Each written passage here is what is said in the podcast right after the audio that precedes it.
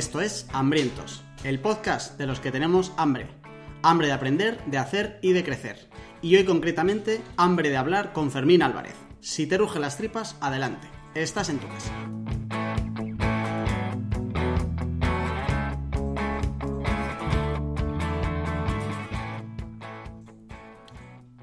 Eh, te habla Jorge García y al otro lado de las ondas, creo que no hay una expresión más arcaica y cutre que esa. Eh, está eh, Charlie M. ¿Qué pasa, Charlie? ¿Cómo estás? Muy bien, tío. Eh, me he dado cuenta, ya lo tengo claro, hay un patrón. Cuando hay invitado, bailas muchísimo menos. Sí. Me puede la vergüenza todavía, ¿eh? Tengo que apuntarme a clases de teatro o de improvisación o algo de eso. Otras veces te has escurrido en plan, no, sí que bailé, pero ya, ya no me la cuelas. No, bueno, es que, a ver, algunos todavía algunos tenemos un poco de sentido del ridículo, ¿sabes? Y entonces con eso tiramos. Pero bueno, no pasa nada, ¿eh? Igual esto ahora, cuando calentemos, ya me suelto y el final del programa lo hago bailando. No lo descarto. Bueno, eh, vamos a saludar a Fermín Álvarez. ¿Qué pasa, Fermín? ¿Cómo estás? Hola, buenos, buenas tardes, buenos días, chicos. Buenas noches aquí en Filipinas. Muchas gracias. Eh, Gracias por invitarme, Charlie y Jorge. Un placer. Eh, tenemos ganas de contar tu historia. Eh, te lo comentaba la primera vez que hablamos, que yo llevo siguiendo tu historia y revisitando tu historia más o menos como dos, tres veces al año. Cuando me pongo un poco tontorrón y me tiemblan las piernas, siempre voy y revisito tus dos primeros años de la historia que nos vas a contar hoy. Eh, que más allá de lo que pueda contar yo, si te parece, cuéntanos un poco eh, la historia desde que tú decides empezar tu aventura hasta eh, hoy, un poco que la gente te sitúe de por qué te hemos invitado en dos minutos. bueno, eh, yo entiendo que me, habéis contactado porque di un cambio fuerte a mi vida en un momento determinado, ya por el 2013.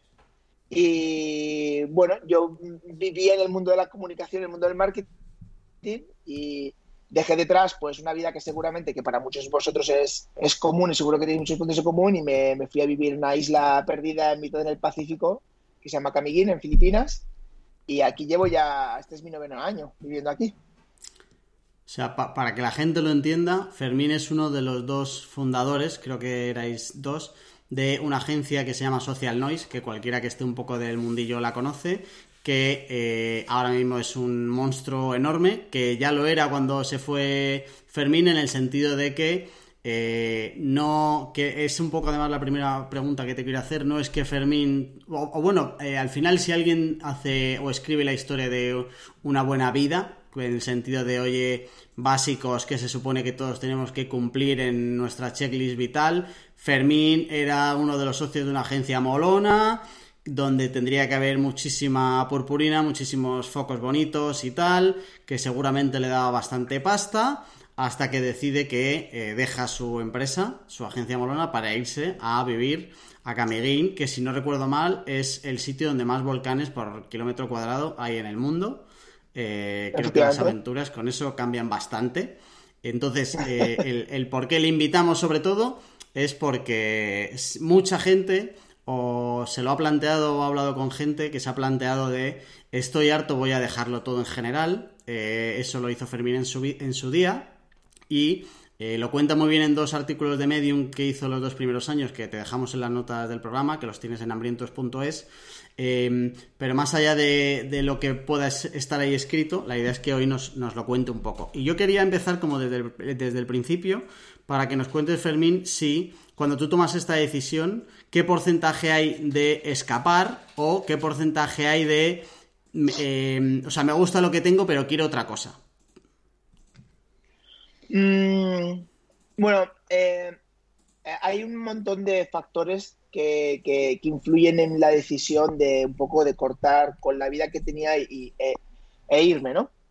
Eh, también es cierto que en el momento en el que decidirme, yo creo que hay un gran nivel de inconsciencia, de un nivel de no entender realmente a lo que, a lo que me iba a adentrar, que, que bueno, que creo que también es particular con una persona que está ahí al final de, sus 20 años, ¿no? Eh, yo llevaba ya, a ver, la cosa es que nuestra agencia creció un montón. Nosotros empezamos en el 2008, empezamos tres personas y, nuestra empresa, o sea, eh, Social Noise empezó siempre, o sea, crecimos prácticamente hasta ciento, casi 150 empleados con tres oficinas en, España, en México y en, eh, eh, bueno, abrimos en, Italia y luego también en Londres y, y yo era súper joven y ha sido una de las experiencias profesionales más increíbles, ¿no? A nivel de, de, de, o sea, demandó muchísimo de mí, de mi, y de mi esfuerzo y de mi energía. Y yo creo que creamos un proyecto súper bonito que hoy en día continúa, hoy es un proyecto que ha mutado, pero que para mí llegó un momento, después de seis años liderándolo, que empezaron a fallar diversas cosas. Primero, eh, empezó a fallar que la empresa, cuando las empresas cuando se hacen tan muy grandes, eh, cuando das entradas a, nuevos socios y das entradas a, capital, porque obviamente para crecer necesitas capital, te das cuenta en un momento determinado que un proyecto que empezó siendo tuyo y que empezaste siendo un emprendedor, pues de repente ya no es, ya no es tan tuyo. Es decir, ya, ya no puedes hacer lo que te da la gana. Te das cuenta, de hecho, que el, Excel mm, es un poco el que domina eh, las decisiones de cómo hay que continuar en muchas ocasiones. Y entonces ya no puedes ser todo lo flexible que quieres, ya no puedes innovar a lo mejor como innovabas al principio, o no puedes romper y romper un departamento porque te parece que el mercado ahora va hacia otro lado. ¿no?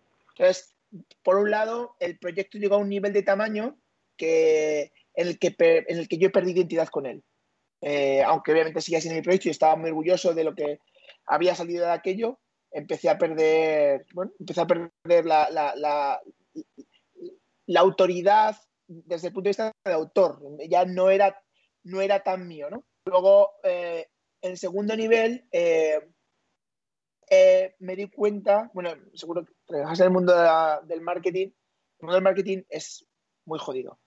Se trabajan muchísimas horas, trabajamos muchas veces para clientes que en muchas ocasiones eh, no son todos los agradecidos que son para el esfuerzo y para el, para, la, el desembolso de, talento y energía que hacemos.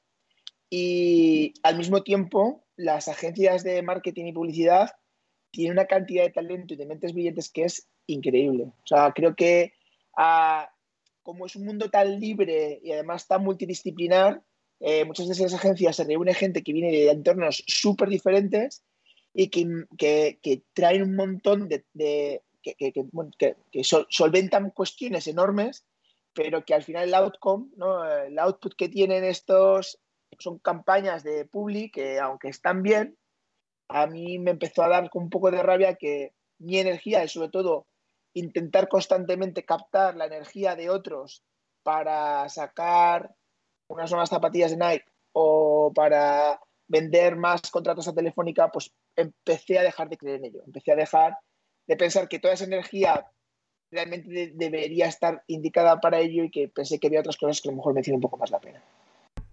Y luego también hubo una parte también un poco más personal. Eh, de repente me vi con 30 años, habiendo trabajado gran parte de mi juventud, eh, dando cuenta que yo siempre había querido vivir fuera, eh, tuve la muerte de un amigo cercano que murió en un accidente haciendo esquí, que tenía exactamente la misma edad que yo, y para mí fue un poco un eye opener, ¿no? En plan de me, dio, me di cuenta de que, de que la vida se puede acabar mañana y me pregunté, mm, si la vida se acaba hoy, ¿quieres que te encuentre haciendo esto? ¿Es esto lo que, te gustaría estar dejando? Y entonces estos tres motivos en conjunto fue un poco lo que me hicieron decidir eh, y entonces me pregunté a mí mismo, si la muerte aparece ahora, ¿dónde te gustaría estar? Entonces yo conocí a Camiguín de mis viajes por el sudeste asiático, que es una isla en el, en el que es uno de los lugares para mí más especiales que hay en el mundo. Y yo siempre, desde que había pisado por primera vez, dije, jo, qué guay sería aquí vivir una temporada o tener una casa o tal. Entonces decidí, eh, decidí que, que, que, si me pillaba la muerte, donde querías que me, que me pillara era, era allí, en Camille. Entonces, eh, en cuestión de 6, 7, 8 meses, mmm, empecé a arreglar todo para irme y cerré todos mis temas, vendí mi coche, vendí todo, todo lo que tenía en España y me fui, me fui a, a con una serie de proyectos para, para, ejecutar. ¿Tú tomaste la decisión drástica de en plan de oye me voy, aunque luego eh, la ejecución fuera gradual? ¿O, o cómo fue la, la, valoración de decir oye que me voy directamente? ¿Te, ¿Estuviste pensándotelo un poco? ¿Cómo fue? ¿Cómo es ese momento de decir lo dejo todo? La verdad que fue bastante...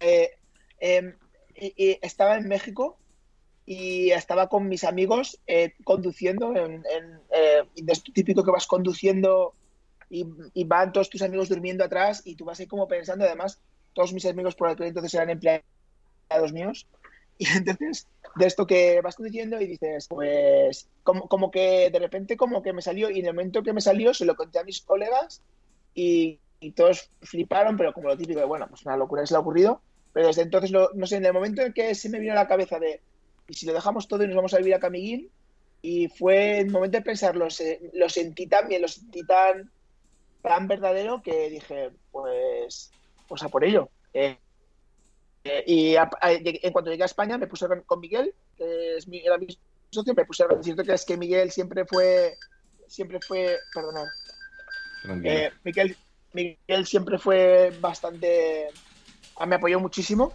en la decisión, nunca o sea, entendió desde el principio lo que pretendía y, y, me apoyó un montón y hizo todas las facilidades del mundo para que pudiera cometer mi plan, de verdad. Tío, eh, me parece espectacular porque como que lo que has descrito es una, no sé cómo llamarlo, si un poco crisis de identidad o crisis vital, que quien más, quien menos, todos hemos pasado un poco por alguna, pero efectivamente me parece muy de puto amo el decir, esto lo voy a resolver y lo voy a resolver bien, y y efectivamente llevarlo a término, ¿no? Porque eh, seguramente mucha gente se habría conformado con decir cambio de curro, voy a montar otra cosa, voy a eh, dar un cambio de aires como más temporal. Pero efectivamente eh, te, coges el petate, te vas a una isla en la otra punta del mundo y no es para un rato, pues te pones a hacer una casa. Bueno, a ver, también es cierto que mi decisión es un poco más sencilla porque yo ya hablo desde un punto más o menos de, de confort, ¿no? Es decir, uh -huh. era muy joven, eh, había podido ahorrar algo de pasta, lo cual me podía permitir irme a la aventura, cosa que a veces mucha gente no puede. Luego, yo sentía como que ya había tenido éxito empresarial o profesional, entonces mm, era como, bueno, pues esto ya check, ¿no? Entonces es como que vamos a intentar cultivar otra parte de ti que a lo mejor ha estado más apartada, ¿no? Porque yo siempre he sido un tío como muy introspectivo y como, no sé, me, ha, tiene mucha curiosidad por un montón de elementos y al final, pues, te ves imbuido, ¿no? En este mundo de tu empresa, tu proyecto, que es maravilloso y es fantástico y del que aprendes un montón, pero es cierto que te, al final te focalizas un montón solo en eso. Entonces, yo creo que mi alma tenía un poco de hambre de, de retarme en, en, una serie de aspectos totalmente diferentes. Y eso era un poco... Y es cierto que a lo mejor habiendo me quedado en España, es decir, si me hubiera quedado en España o incluso en Europa, que es un poco un entorno mmm, que conoces y siempre tienes un contacto que te ayuda, te ayuda en un sitio, siempre al fin y al cabo un poco volviendo sobre la profesión que, de la que estás intentando alejar. Entonces, creo que por un momento Kamikin fue en plan, no conocía a nadie, no sabía de qué iba realmente, aunque había estado en Filipinas un par de veces, y era como lo más alejado de mi realidad que podía conocer. Y eh, también en, base a eso, tengo dos preguntas. La primera es, ¿crees que si no hubieras tenido, como tú dices, esa estabilidad financiera o ese, esa red de seguridad, ¿crees que te habrías liado la manta a la cabeza de forma tan loca y te habrías pirado a la otra punta del mundo? Esa es una pregunta.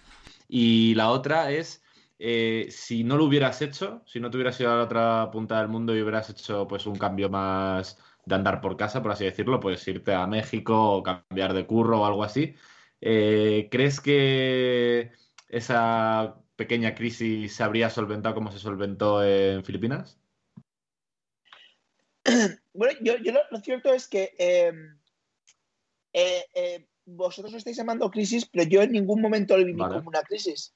Es decir, eh, yo a lo mejor también porque yo tengo un defecto psicológico, yo siempre lo hablo con mis amigos que yo tengo un defecto psicológico que no veo, o sea, no, no, no, yo no, nunca me, yo me retrotraigo a mis momentos pasados y aunque me parece que siempre tengo muchas cosas encima de los hombros, eh, nunca recuerdo estar mal o estar con estrés o estar viviendo algo con ansiedad.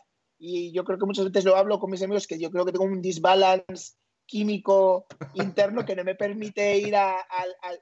yo no lo viví como un momento de crisis, lo viví como un momento de, mira, se ha acabado aquí mi capítulo y voy para el siguiente. Entonces, eh, de hecho, anteriormente yo, yo, para que os hagáis una idea, yo había hecho un cambio también parecido. Yo, yo cuando estaba en la facultad, eh, estaba trabajando, estaba en el primer año de, de carrera, eh, conseguí unas prácticas, porque yo era muy bueno con los ordenadores, era muy bueno con diseñando, conseguí unas prácticas de, de trainee en McCann Erickson.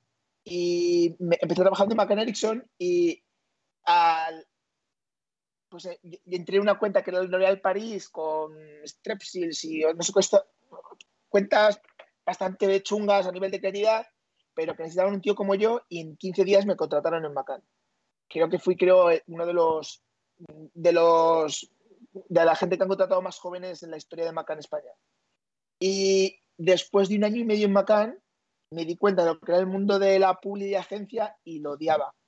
Y, y, pero tenía un trabajo fijo, tenía 22 años y era, o 21, no sé, era súper joven y tenía, era director de arte junior en una agencia y era como plan a lo que aspiraba a tener después de haber acabado la carrera y era segundo de carrera y ya estaba en ello. Y llegó un momento que dije, esto es una puta mierda, o sea, esto, bueno, o sea, está visto que fine, la vida de la agencia es esto, no me interesa y lo dejé todo, pese un poco a mis padres estaban, estás locos, en trabajo fijo, de hecho, la directora creativa llamó a mis padres en plan de, o sea, pues tu hijo se le ha ido la olla, o sea, no puede perder esa oportunidad.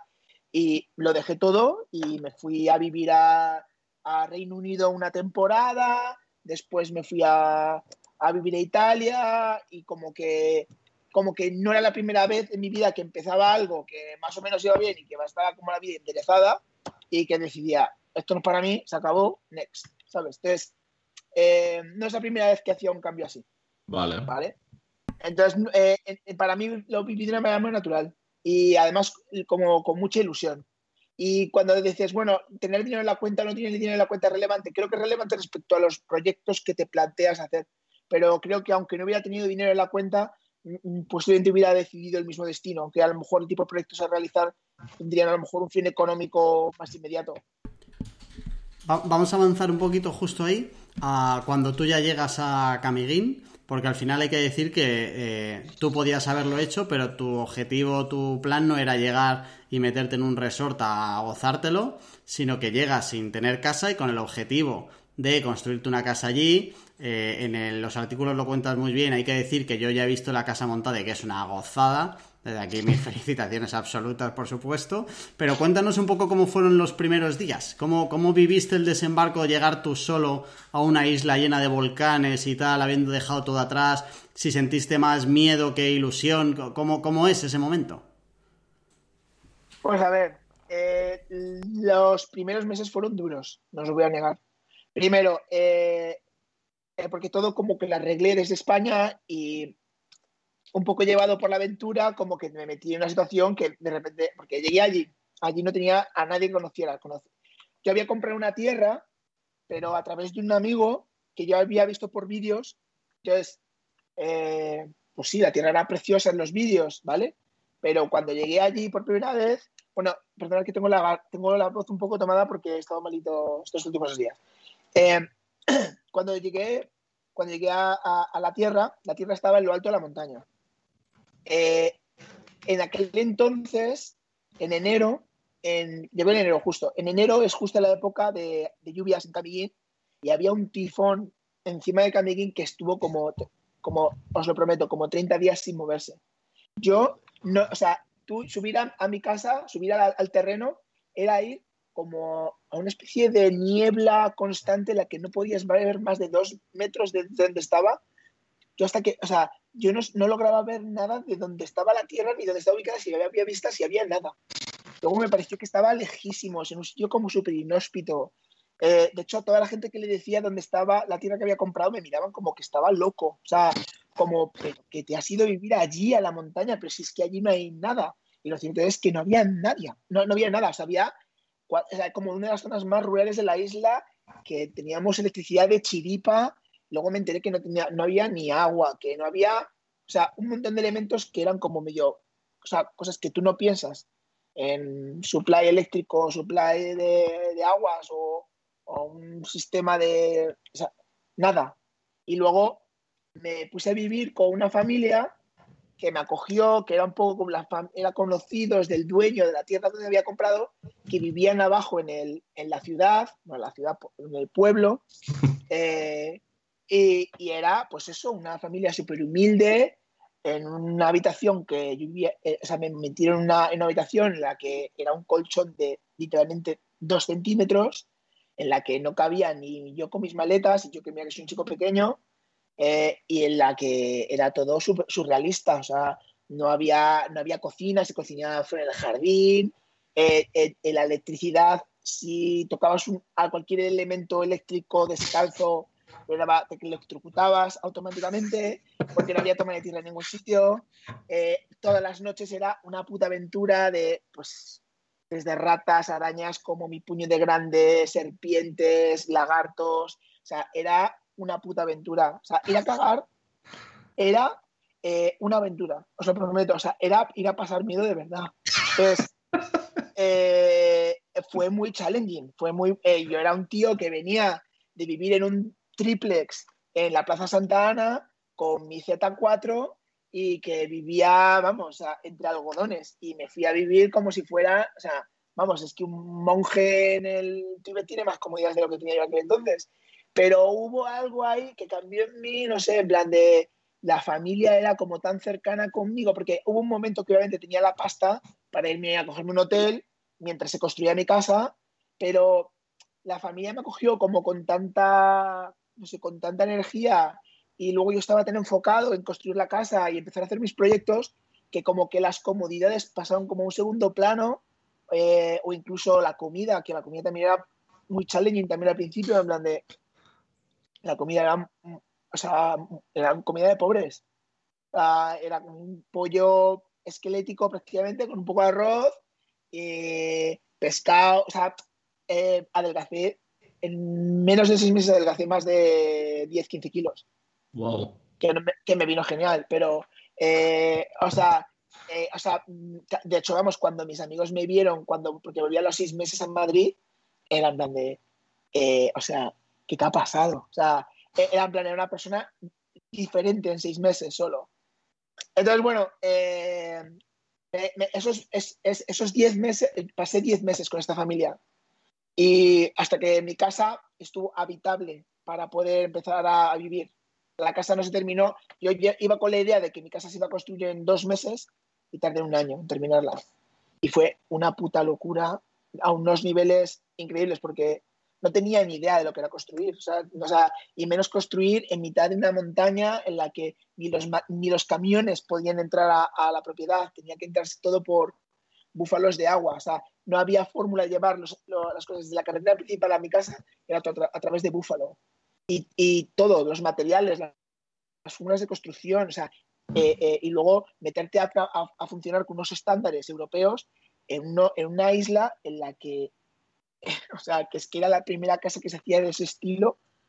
Entonces, bueno, pues uh, fue, fue muy retante, pero muy bonito. Y en esos meses, pues yo entendí lo que era la cultura filipina en muchos aspectos. Eh, y empecé a, bueno, monté, al mismo tiempo que monté mi casa, empecé pues a, a cerrar amistades, a cerrar un montón de proyectos que me parecían bonitos y, eso, o los principios fueron duros, muy duros. El, primer año fue muy duro, eh, Pues porque construir algo es complicado en cualquier sitio y, en la montaña, en una isla como Camiguín, mucho más. ¿Y, cómo, cómo, lidiabas mentalmente con todo esto? Porque al final la parte física eh, tenía que ser dura, eh, pues entre lo que adelgazas, lo que comes y tal, parece que todos los días como que has ido a pasarlo mal. ¿Llegaste en algún momento em, eh, a pensar qué coño hago yo aquí y me vuelvo otra vez que tampoco estaba tan mal? ¿O cómo lidiaste mentalmente con, toda esa primera parte? Nunca, nunca, nunca, en toda mi época en Camiguín, nunca se me pasó por la cabeza abandonar. Eh, también por lo que creo que os decía antes, eh, mm, eh, o sea, yo lo veo ahora con, con, retrospectiva y es, Dios mío, qué locura, ¿sabes? Pero es como que yo creo que tengo algo roto dentro que en el proceso no, no, hubo ningún momento de decir abandono. O sea, hubo, un momento de, hubo momentos de lágrimas, porque, o sea, hubo un momento que, que, yo vi que la casa no se iba a construir, o sea, porque era fallo tras fallo, fallos estructurales, eh, ver que el presupuesto que tienes está totalmente eh, desestimado, o sea, y que, necesitas invertir como el doble, luego tu constructor que ves como que te la mete todos los días por un sitio diferente. Entonces, hubo un momento de, decir, Dios mío, qué locura, o sea, en plan de cómo sacamos esto adelante, pero eh, nunca, nunca, nunca tuve ganas de abandonar. No, nunca, nunca, nunca me planteé el decir, bueno, pues ya sos tonto y ya te vuelves. No. No, porque al mismo tiempo el lugar donde vivía era tan mágico y tan especial que los momentos que estaba fuera del momento de la construcción, perdiéndome en la jungla, eh, no sé, buscando sitios nuevos. O sea, yo era un tío bastante urbanita, siempre me había gustado la naturaleza, pero tampoco diría que era un tío especialmente, mm, digamos, de campo.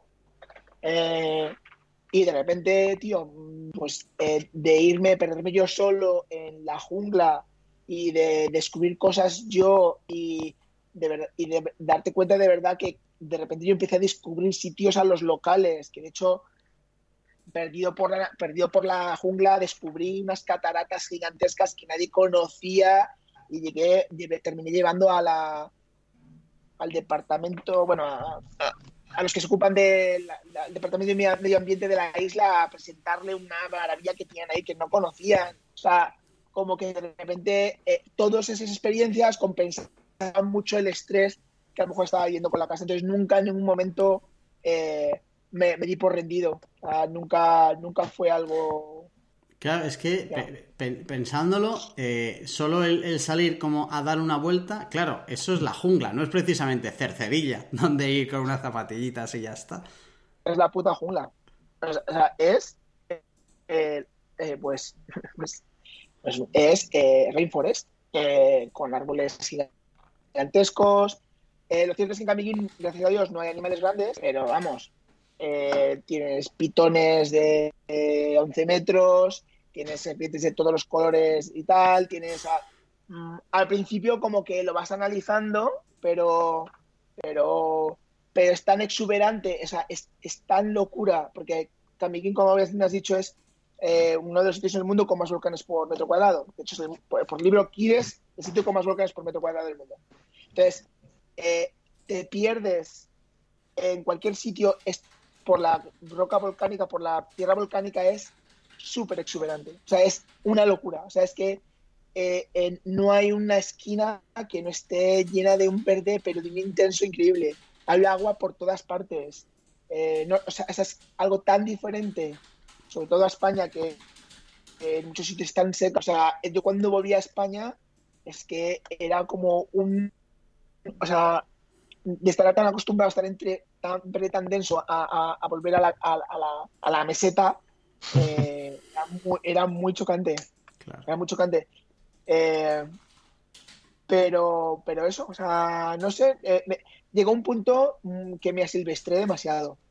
O sea, lo veía, o sea, de repente yo, me bebía a veces en el espejo y iba, o sea, porque te, te, te vuelves un local de repente, o sea, vas con todo roto, porque es que a nadie le importa. O sea, eh, como que vas como desarreglado, no, te cortas el pelo, o sea, como que llevas unas pintas que yo tengo fotos ahora y digo, Dios mío, o sea, pero, eh, o sea, eh, claro, porque pues tienes ropa de cuando vivías en España, pero nunca más vuelves a comprar, o sea, eh, me, me, noté como que me asalvajé, de verdad.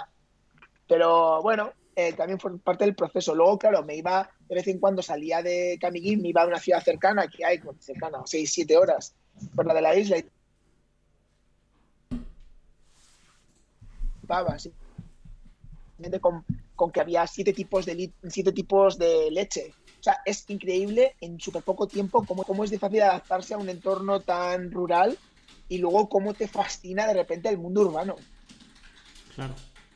O sea, yo iba a Llán de Oro, que es, os digo, una ciudad cerca de... Y yo iba y me, era como ir a Nueva York. O sea, era una locura. Sí, sí, sí, de verdad.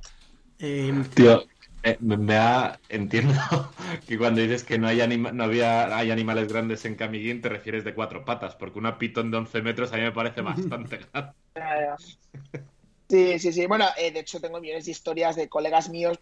Eh, mucha gente de la agencia vino a, visitarme y tengo historias de, bueno, o sea, por ejemplo, un amigo nuestro que, es, que, que está en Tapsa, se me ocurrió subirle a lo alto del volcán o sea, es cierto que también cuando vienen invitados tiendo a experimentar cuando a lo mejor no debería hacerlo. Entonces, eh, Miguel Gómez, un amigo mío que ahora creo que está en Tapsa, Jonan Rubicon o algo así, uh, vino a verme y decidí llevarlo para dormir en el cráter del volcán, porque el cráter del volcán está activo el volcán, pero está eh, se puede entrar dentro del cráter. Y entonces hay un lago, entonces yo era como mi sueño siempre ir a dormir en el cráter del volcán. Entonces, eh, eh, subimos con unos macutos enormes con tiendas de campaña arriba, arriba del todo, arriba del cráter. Y, o sea, yo estaba muerto, pero mi colega, Miguel, estaba demolido. O sea, es que yo, o sea, y todavía quedado un día de caminata. Entonces nos ponemos a dormir, bueno, el cielo estrellado por la noche, que te mueres. Eh, bueno, voy a contar. al pobre chaval en mitad de la noche le empezó a picar el culo espectacular. O sea, no sabía que, no, sabía que. Y en plan, tío, que me ha entregado el culo de verdad, que es que me estoy muriendo de verdad, que es que no puede ser. Y en plan, tío, pero que, pero que, no, que no puede ser, que sí, sí, de verdad, de verdad, de verdad. Y entonces, me, eh, en plan, eh, me hizo al pobre tener que mirarle el culo y yo diciendo, cuando te está haciendo la entrevista social, no es nunca pensaste que íbamos a acabar en un volcán en Filipinas aquí mirándote el culo en mitad de la noche. Al siguiente día bajando, el pobre, bueno, primero el guía se perdió eh, porque estábamos intentando una ruta, no nos perdimos por la jungla con unos macutos enormes. El, al final le apareció una cobra a mi amigo Miguel, o el tío tenía un cabreo encima que te cagas. A otros amigos míos que también eran de social eh, vinieron y nos perdimos en un río porque empezamos a saltar por cascadas y de repente llegamos a la cascada que era enorme y ya no podíamos volver atrás y se nos hizo de noche en la jungla. Y, bueno, o sea, historias de estas que no os hacéis una idea. Hay gente que yo tenía experiencia de estar ahí, pero hay gente de que es la primera vez que aparecen por ahí. Entonces, eh, gente que no le hacía mucha gracia la experiencia. por lo que sea. Pero bueno, pero bueno. Eh, pero bueno, que, luego lo recuerdan con muchísimo cariño y con, vamos, son las aventuras de su vida. He hecho con la Pitón, eh, mi amigo eh, Samper, que también era de social, eh, pasó por encima de la moto con una pitón que atravesaba la carretera que no se veía dónde acababa de determinada. Para que os una idea. bueno, pues esas, em, esas cosas. Además de la casa, eh, Fermín, eh, como tú decías antes que ibas como a más proyectos, em, ¿qué, ¿qué, otras cosas empezaste a hacer? Porque hay una cosa que me gusta, bueno, me gustan varias, pero hay una cosa de la historia que no hemos contado y es que tú no ibas solo a vivir allí, sino que ibas también un poco con la idea en la cabeza de, primero, formar parte un poco de la cultura, que es lo que decías tú, pero también como de intentar ayudar a la gente de allí, de poner como tu granito de arena. Hiciste desde una campaña de marketing para la propia isla hasta luego otros proyectos, ¿no? Eh, estuviste dando clases de música también. Cuéntanos un poco todo lo que hiciste ese año 1, año 2, cuando llegaste.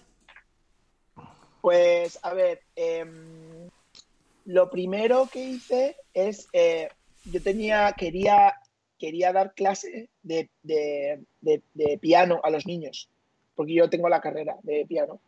Entonces eh, compré un piano y el gobernador pues me metió con una especie de programa para niños que tenía Y, luego la, la, mujer del gobernador me convenció para también dar clases de canto, que yo canto fatal, pero bueno, sé de música y por lo menos testaba clases de piano y clases de canto a los niños de la isla y en total yo creo que llegué a dar clase a más de 300, 400 niños en los dos años que estuve.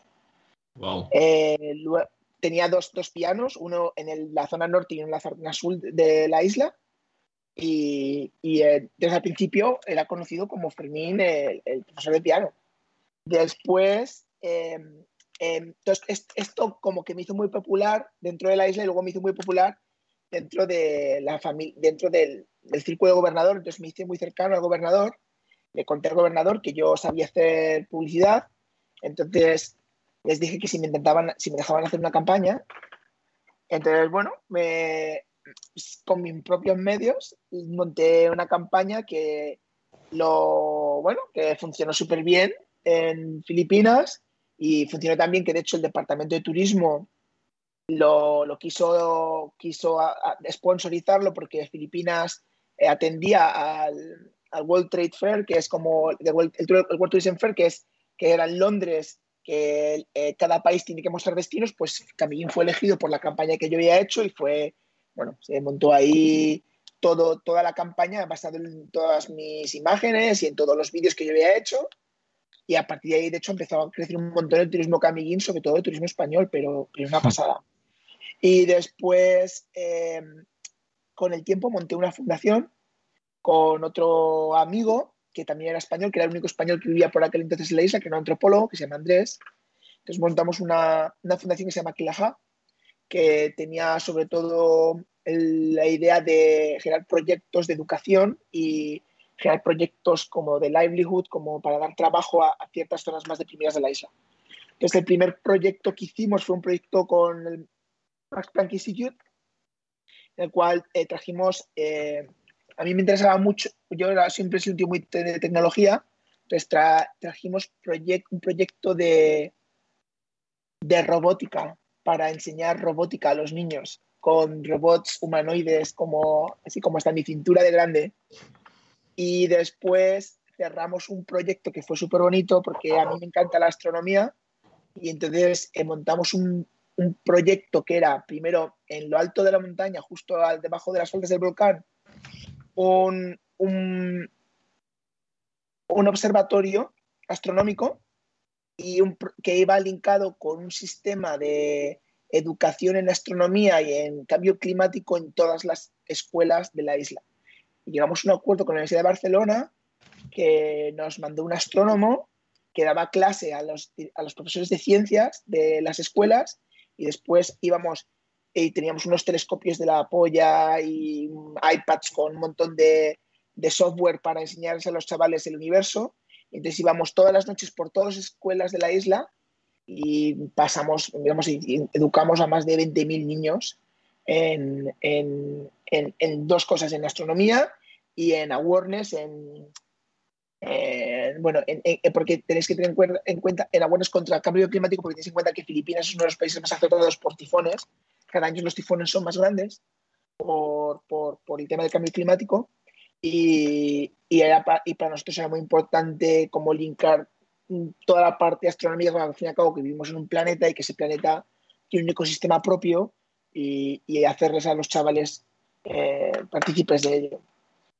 Y, bueno, y luego hice, hice, un montón de proyectos porque a medida que fui creciendo en la isla, pues me fui haciendo más popular y me fueron dando más cancha y, la verdad que hice un montón de proyectos bonitos. Ahí está la, la, la, web kilaha.org, kilaha con H intercalada, en la que podéis ver todos los proyectos que hicimos durante esos años, que algunos de ellos son muy bonitos. Mm. Bueno, todos. Lo dejamos ahí en la nota del programa y también dejamos eh, Evoc Venture, ¿verdad? Que es como una... ¿Qué es exactamente? ¿Es como una agencia para hacer viajes por allí? A ver, eh, eh, bueno, es que eso, eh, mi proyecto cuando me fui, yo monté, mi proyecto lo llamé Hibok Venture, porque Hibok es el nombre del volcán. Pero yo monté una, mucha gente, yo más o menos era conocido dentro del mundo de la puli, y bien de gente en plan de, ¿qué te vas a dónde? ¿Qué vas a hacer? ¿Qué? Entonces yo como, como haciendo mucho alarde de mis ah, capacidades publicitarias, monté una web en la que explicaba mi proyecto Entonces, esa, esa web todavía se puede ver, creo que todavía está subida. Si vais a hipocventure.com barra Fermín, todavía se puede ver el proyecto que, en el que explicaba pues, que me iba a Camellín y que va a hacer proyectos y bla, bla. Entonces, ¿qué pasa con el tiempo?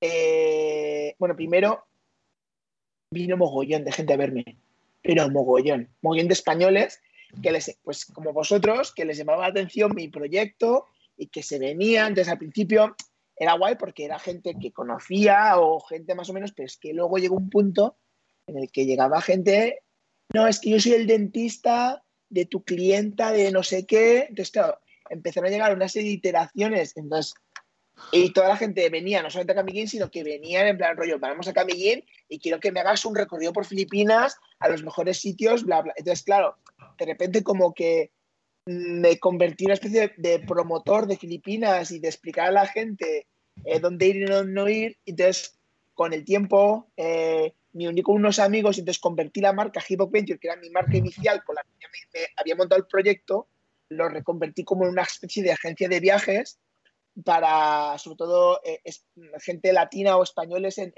Filipinas. Y yo no estuve muy involucrado, se lo dejé a unos socios y ha sido un negocio que ha funcionado en paralelo y por eso ahora si vais a hipocuente.com la, la, la, web es una agencia de viajes. Pero, pero vamos, eso ocupó muy poco tiempo de, porque para mí era muy duro y yo estaba ya en otras historias porque a partir ya del tercer año ya me fui de, me fui de Camiguín porque el dinero se me empezó a terminar eh, y el cuerpo también me empezó a pedir marcha, más allá de proyectos pequeños, como que me vi con mucha energía de, intentar hacer cosas grandes y entonces me, quería ir a un sitio que estuviera cerca de lo que es mi casa y mi hogar, que es lo que considero Camiguín, y acabé, acabé yéndome a Manila. Y háblanos, eh, me interesa un montón eso, tío, porque efectivamente, tal y como describes Camiguín, parece un sitio en el que yo también querría estar el resto de mi vida. ¿Cómo es ese proceso de salir del puto paraíso e ir a Manila, que me imagino que también molará bastante? Pues en Manila, eh, cuando la visitas por primera vez, te parece la peor ciudad del mundo. ¿En serio? es el puto caos, es fea, es... Eh, o sea, todo lo opuesto a lo que buscarías en una ciudad a la que te gustaría irte a vivir, ¿vale? Pero eh, cuando te metes en Manila, es una ciudad de 13 millones de personas con un crecimiento, los crecimientos poblacionales más grandes de todo el sudeste asiático. Filipinas es un país que tiene un crecimiento bestial, tiene casi un 8% de Producto Interior Bruto Interanual, que solamente ha decrecido ahora en el año COVID.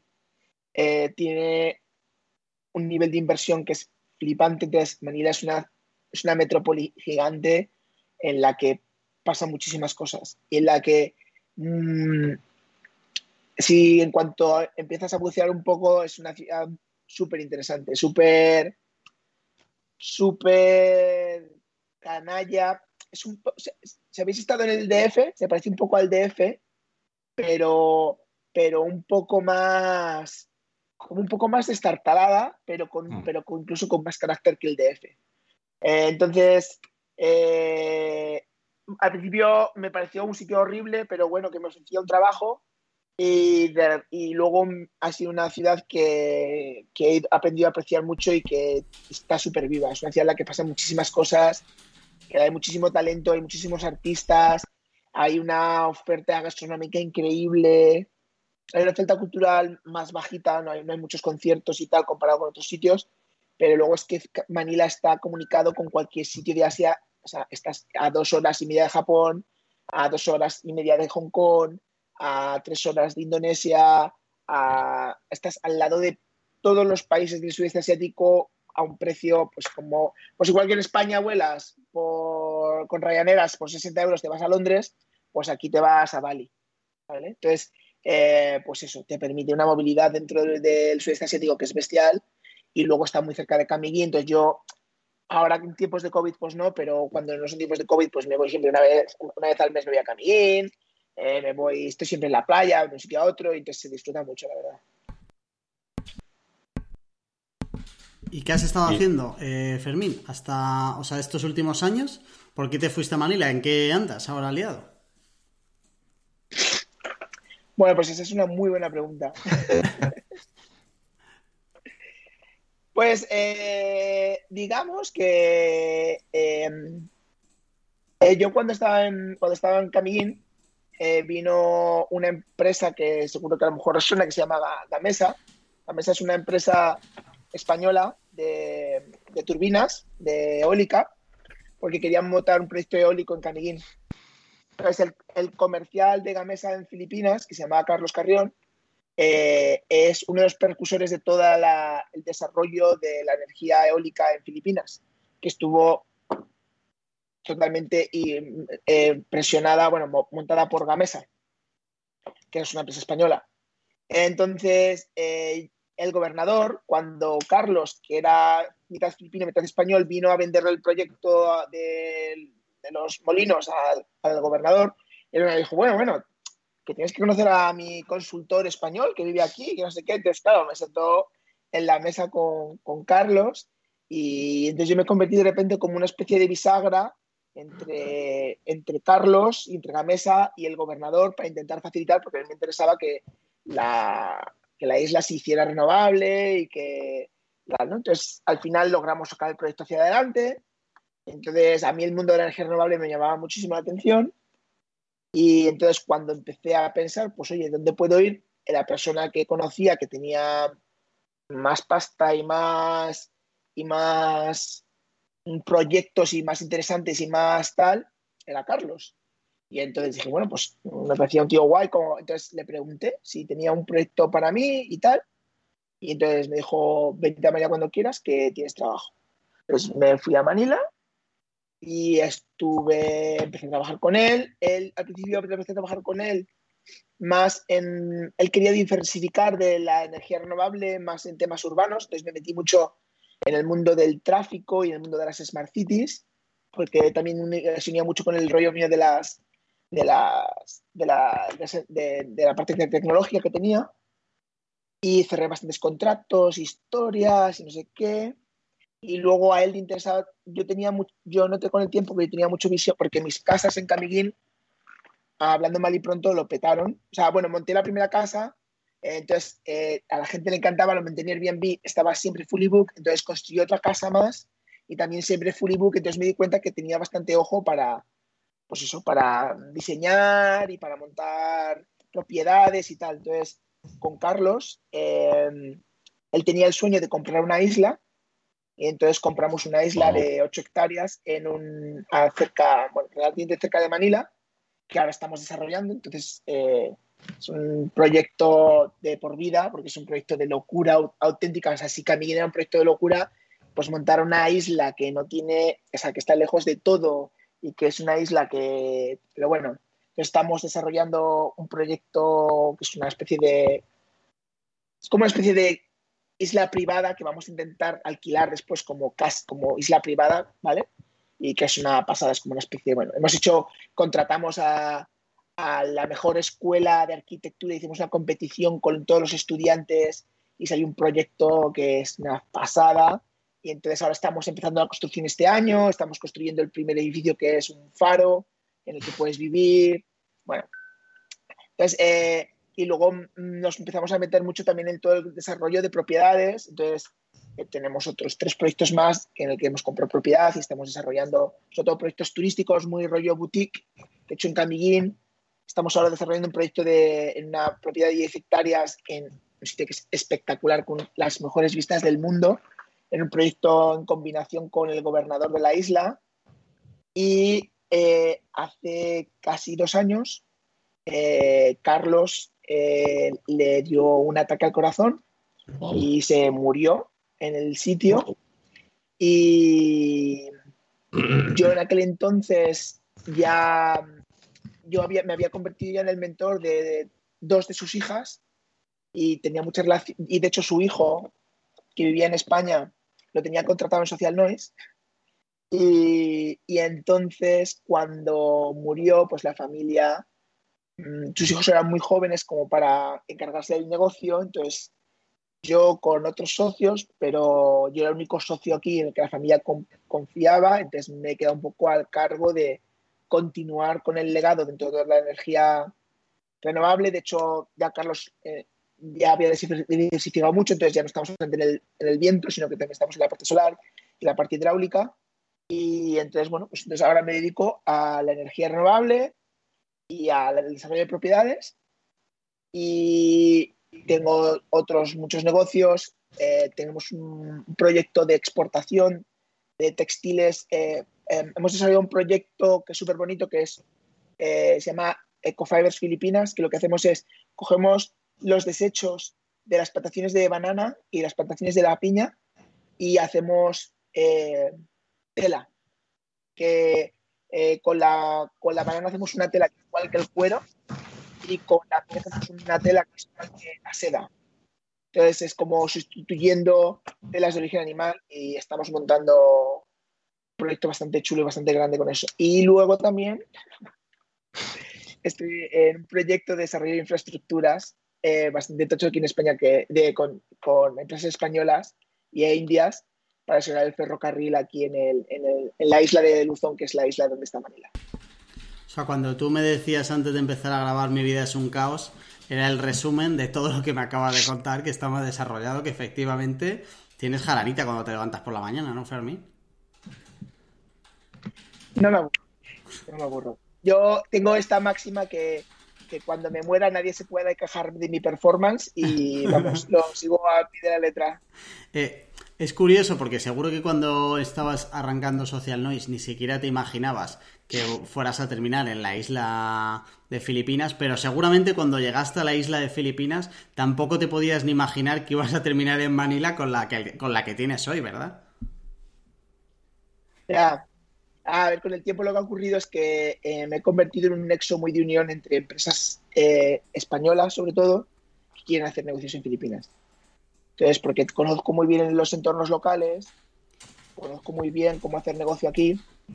Entonces, eh, soy un nexo muy fuerte para. Tengo muy, buena relación con, pues con las autoridades, se me dan muy bien los filipinos y entonces, bueno.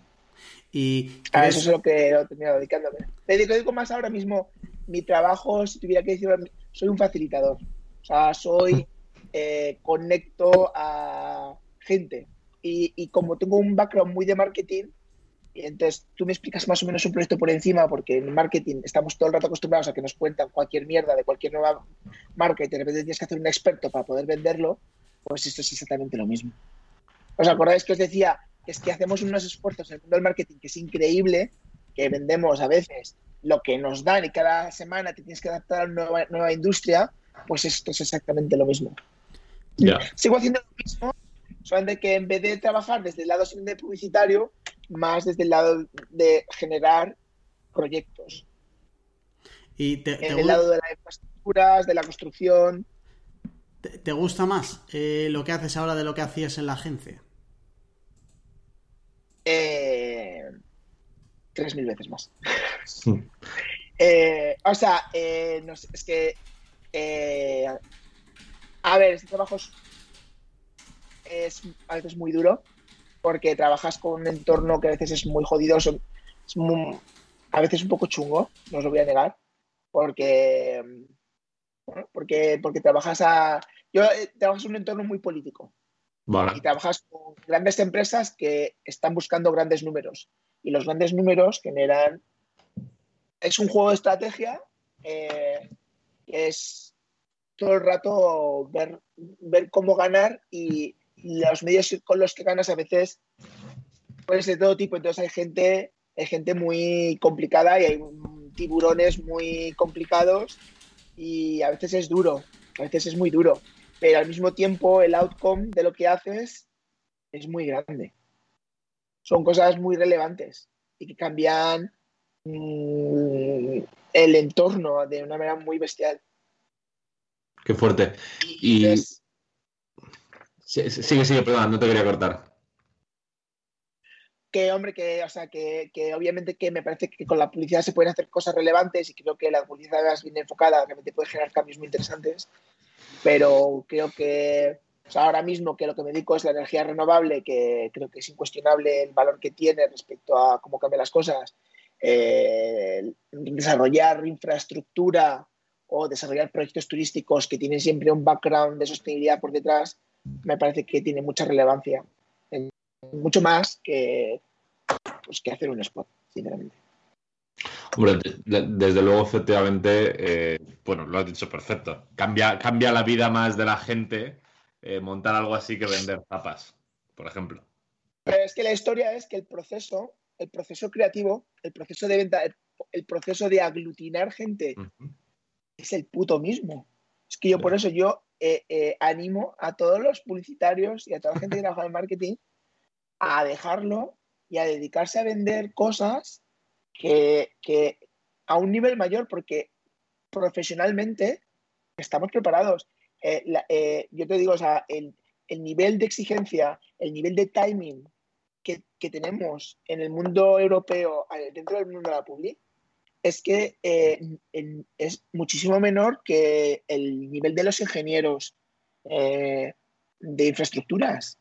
Y en el fondo, lo que pasa es que mucha gente que trabaja en el mundo de las infraestructuras o que trabaja en el mundo de la energía, que son todos ingenieros, es que no saben cómo vender proyectos, es que no saben cómo eh, apasionar al político que tienen delante o al cliente al que le quieren vender una idea de, mucha gente de marketing lo que le falta es un poco un background un poco más empresarial, pero que es que eso, cualquier persona que se haga un MBA o que se haga un, no sé, no hace un MBA, pues, o sea, en plan, que se estudie por YouTube en plan, cómo coño funcionan las empresas, un tío que sabe de marketing y que entiende cómo funciona la empresa, encaja a generar, ejecutar cualquier, eh, cualquier mm, proyecto comercial en cualquier proyecto de infraestructuras, de energía, de desarrollo de urbanístico, de cualquier tipo. Porque no necesitas conocer el detalle técnico. El detalle técnico viene después. A la gente a la que le venden los proyectos no sabe más que tú de lo que es un molino o de lo que es una Smart City. No lo, desconocen. Lo que quieren es que entienden el concepto, entienden que la energía renovable es positiva y quieren implementarla en su entorno. Entonces estamos de sobra preparados para vender cosas que son mucho más grandes que, que un par de zapatillas.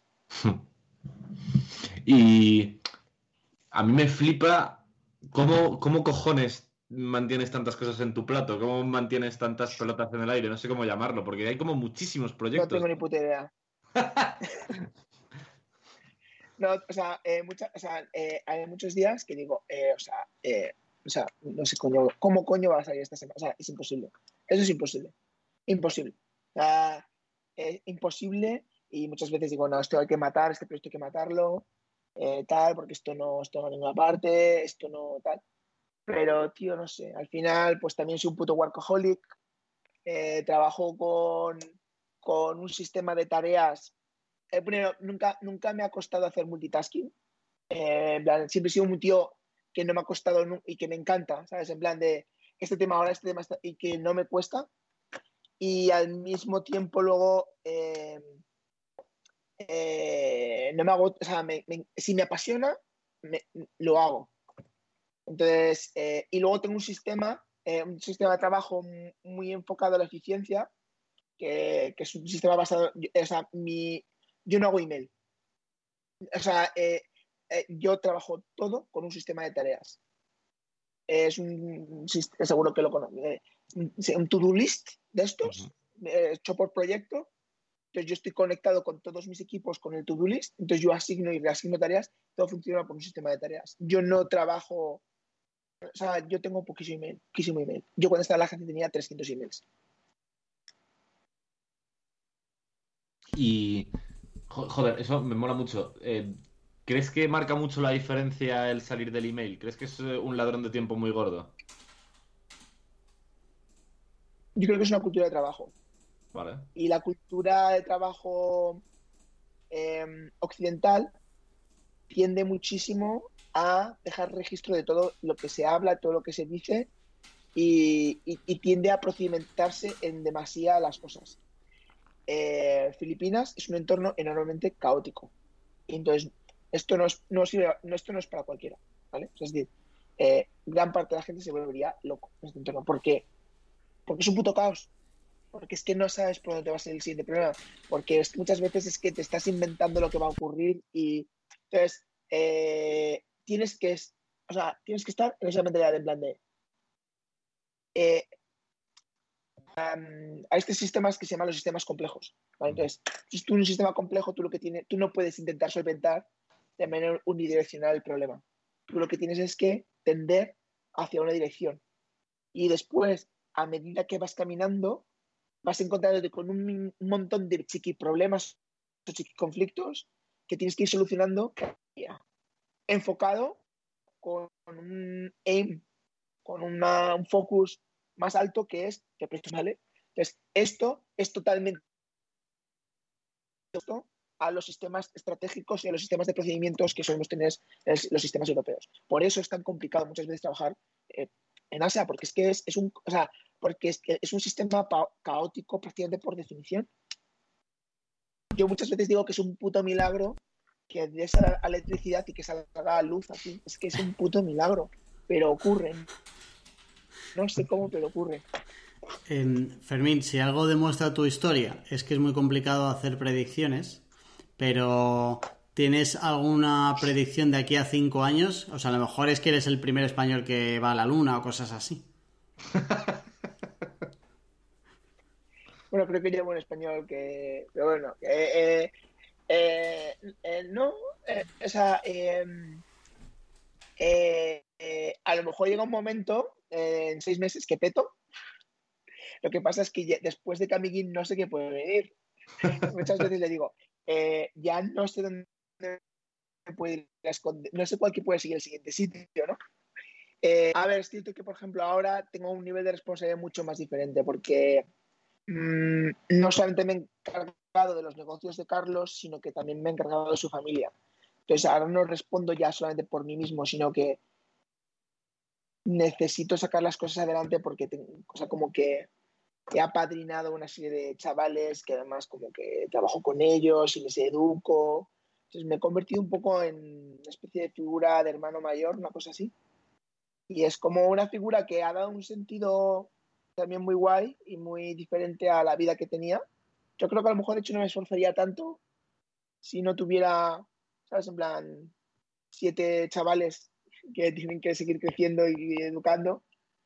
Entonces, eh, bueno, ah, no sé, no sé cómo va, no sé cómo va a desencaminar esto. Por ahora, por ahora lo llevo bien, por ahora lo disfruto mucho. Eh, o sea, mm, mi cerebro se ha expandido muchísimo en los últimos años, sobre todo en los últimos dos, tres años.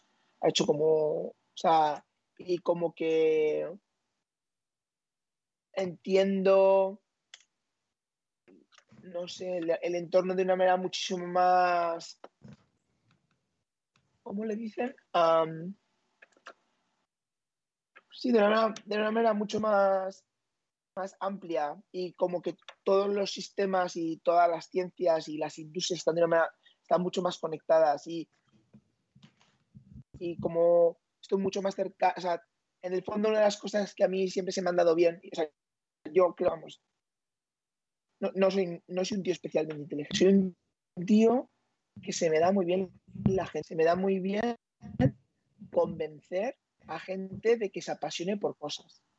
Y en la agencia yo logré montar un equipo creo que bastante sólido de profesionales muy preparados y muy inteligentes para ejecutar cosas que eran complejas y creo que sigue siendo lo que hago. O sea, creo que, que lo que de verdad se me da bien es, es convencer a la gente de hacer mierdas. Y entonces lo que intento hacer es que esas mierdas pues tengan algo, algo, ¿no? Que dejen algo. Pues muchas gracias, eh, Fermín, por pasarte por aquí. Si ya el inicio de tu historia era atractivo, el ver cómo termina, que es Fermín eh, a cargo de, siete chavales en Manila montando turbinas y tal, es pasarse el juego. Así que mil gracias por pasarte por aquí un ratito y compartir tu historia, ¿eh? Un placer. Mm. chicos, ya siento que hayamos estado tanto tiempo en el podcast, pero ahora entiendes que es difícil cuadrar conmigo, ¿no? Yo me hubiera dicho a mí mismo que no a la entrevista, o sea que imagínate. Muchas gracias. Gracias, ah, Charlie. Ahora que sabemos que va a ser muy difícil volvernos a reunir para charlar porque no paras, eh, escribe en Medium, hombre, que te queremos seguir la pista. Ya, tío, pero es que es que eh, Bueno, a ver, debo deciros que me han hecho un montón de entrevistas, ¿eh? he salido en el mundo, en el país, me han hecho un montón de entrevistas en radio. entonces yo en general, siempre que alguien me dice para contar mi historia, siempre me encanta porque yo estoy orgulloso de mi historia y, me gusta contarla porque creo que no soy mucho más capaz que mucha otra gente que está por ahí. Mm. Muy bien. Pues eh, te dejamos los enlaces de Fermín en hambrientos.es en las notas de este programa, eh, por si le quieres echar un ojo. Y nada más, que gracias Fermín, gracias Charlie. Y a ti, oyente, eh, la semana que viene venimos con más. Así que chao. Chao. oh